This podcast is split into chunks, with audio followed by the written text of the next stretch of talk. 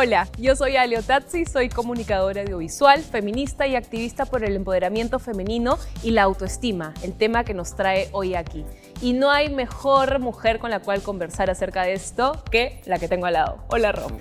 Hola, Ale. Hola, ¿cómo están? Yo soy Romina Castro, soy psicóloga sexóloga, soy educadora sexual y también de empoderamiento femenino. Bienvenidas a Lo Digo por Todas. Este es el primer episodio de una nueva iniciativa de Yambal y estamos sumamente felices de ser parte de esta iniciativa. Como sabrán, Yambal tiene como causa social desarrollar la autoestima de mujeres y hoy tenemos una conversa justamente acerca de este tema. Una mujer con una autoestima saludable es capaz de cambiar el mundo entero, empezando por el suyo y es por eso que Yambal les quiere dar las herramientas necesarias para potenciarlas. Este es el primer episodio de muchos más donde van a desarrollarse temas relacionados al fortalecimiento de la autoestima, como por ejemplo relaciones de pareja, de amigos, emprendimiento, entre otros. Así que estén atentas a todas las redes de Yambal para que se puedan enterar de todo lo que se viene. Sin más, empecemos la conversa. Hoy vamos a hablar acerca del amor por una misma a través de la imagen y la aceptación. Muchas veces creemos que estamos bien con nuestra autoestima, que nos sentimos bien con nosotras mismas, porque justamente no nos hemos hecho estas preguntas que cuando nos las hacemos, recién damos con que tenemos miedo, tenemos inseguridades, que a la larga van a afectar en nuestro día a día porque no las hemos reconocido, no las hemos aceptado y tampoco las hemos trabajado. Así es se vuelven parte de una, ¿no? Se vuelven parte de la identidad, se vuelven parte de estas ideas o estas historias que te contaron acerca no solo de, quién eres, sino de cómo deberías de ser.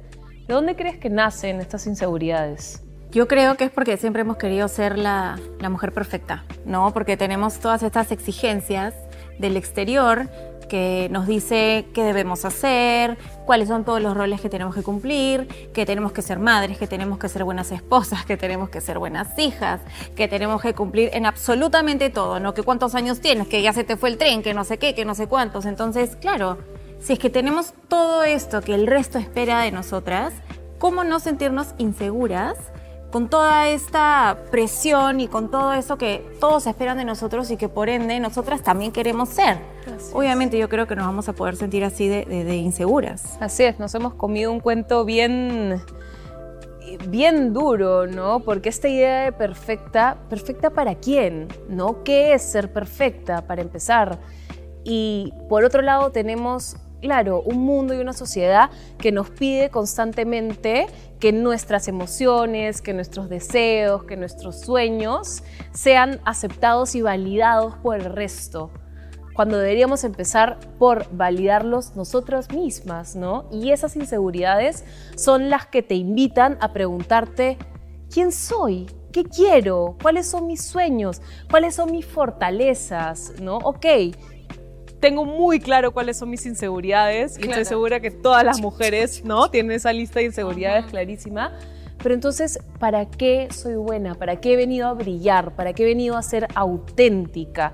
Y esas son las primeras preguntas que uno se tiene que hacer para empezar a aceptarse, ¿no? Y empezar a enamorarse de una misma y de tus sueños. Y para empezar a tomar acción. ¿No? Y, empezar a construir y no solamente quedarte en el, en el espacio y en el punto de, ok, esta es mi inseguridad, sino ahora una vez que la reconocí, ¿qué puedo hacer al respecto? para poder abrazarla y para poder pues, pues trabajarla, ¿no? Exacto, no ser víctima de tus inseguridades, ¿no? Sino amarrarte los ovarios y decir, ninguna inseguridad me va a, a definir como persona en lo más mínimo.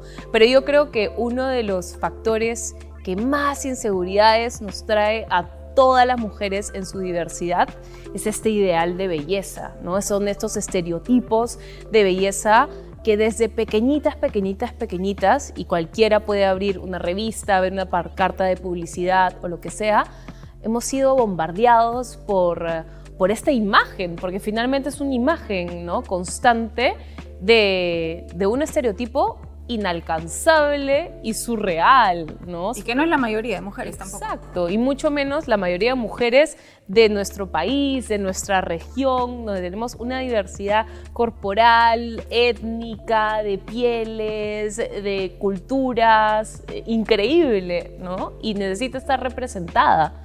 Y Ale, ¿qué te parece, para que nos entiendan un poco mejor, poder dar algunos ejemplos con casos específicos? A ver, en mi caso, yo siempre he tenido que cargar con la etiqueta de gorda, ¿no? Y eso implicaba no solamente sentirme sumamente mal al espejo, sino de que si no me cerraba algo, no podía eh, continuar con mi día, el hecho de no quererme sacar la ropa en la playa, el hecho de usar colores oscuros para que no se note tu cuerpo, el tapar todas tus inseguridades. Y es sumamente frustrante porque va, va chancando y chancando tu autoestima. Por supuesto, no, sí, me, imagino que debe ser una inseguridad bastante grande. En mi caso, por ejemplo, ahora, esto es claro, en, lo tuyo ha sido como has cargado con esto toda tu vida, en cambio ahora es algo nuevo con lo cual yo tengo que aprender, por ejemplo, con el posparto, ¿no? Después de un hijo tu cuerpo cambia, después de dos hijos tu cuerpo cambia aún más y recién ahora te tienes que adaptar a tu nuevo cuerpo, a tu nuevo tipo de piel y es algo que obviamente toma trabajo porque es como que ya empecé un poco tarde, pero es una nueva realidad a la cual me tengo que empezar a adaptar y también afecta la autoestima de la mujer y deberíamos tener cosas que se adapten a nosotras, no nosotras tener que adaptarnos a las cosas, Exactamente. como la ropa, ¿no? La ropa sería tener que adaptar a nosotras y no tener que nosotras tener que acomodarnos a cada estándar que existe. Así es. Hacerte cargo de tus inseguridades, ese es el objetivo. Y es por eso que hoy les queremos dar herramientas justamente para que a la hora de que se vean al espejo se sientan bien, se sientan empoderadas, se sientan validadas. Exactamente, y hablando del espejo y dentro de esta herramienta, yo creo que es bastante importante también el diálogo que nosotros nos damos cuando nos estamos mirando al espejo, porque es muy fácil decirle y darle elogios a tu amiga o a alguien súper más cercana, pero cuando se trata de ti misma es bastante complicado. Entonces, es bastante importante el diálogo interno y lo que tú te estás diciendo cuando te mires al espejo porque definitivamente la palabra tiene mucho poder y al fin y al cabo lo que nosotros decimos, nuestro cerebro lo capta y luego, luego de que nuestro cerebro lo capta, esto se convierte en emociones y al fin y al cabo es el cómo nos sentimos. Así es. Ahora la tarea para ustedes es qué te vas a decir o qué vas a pensar cuando te mires en el espejo o qué vas a hacer. Y yo creo que esa es una otra herramienta sumamente válida, los rituales de amor propio. Así me gusta decirles. Y es todo, todo, todo lo que te gusta hacer y que por según lo que deberías hacer o esta vida ajetreada dejas de lado, pero son cosas simples, encerrarte en el baño, ¿no? Masajearte, ponerte cremas, escuchar la música que te gusta, salir a caminar, leer un libro, eh, meditar, en fin, todas las cosas que desde siempre te han dado bienestar, te han dado placer para regresar siempre a ti. Ese es el punto, ¿no? Regresar siempre a ti y hacer un pequeño chequeo de cómo estoy, qué necesito yo para estar bien.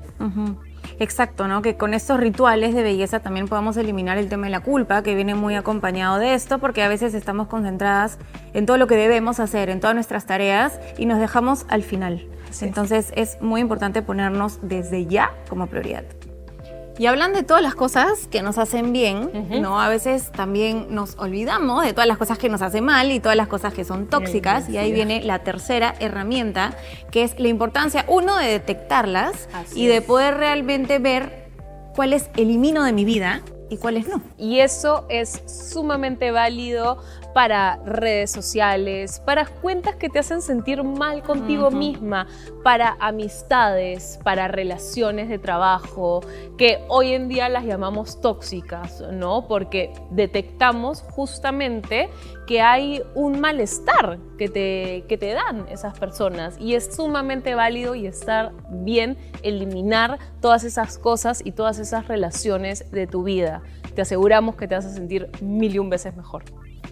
Romy, se nos ha acabado el tiempo y aunque nos encantaría quedarnos conversando con ustedes, esperamos haber podido visibilizar esas inseguridades que todas sentimos, pero sobre todo darles herramientas para que usen en su día a día.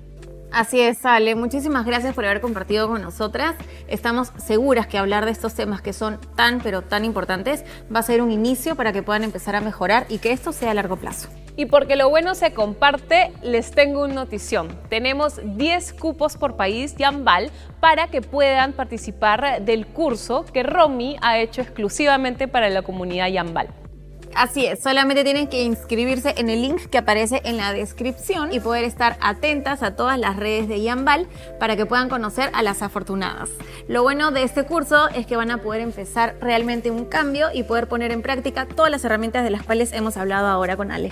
Ha sido un verdadero placer tenerlas en esta conversación y sobre todo compartirla contigo, así que gracias Rom. Gracias a ti Ale. Así que para ustedes, si no se quieren perder los próximos episodios que van a estar buenísimos, suscríbanse en el canal de YouTube. Chao. Chao.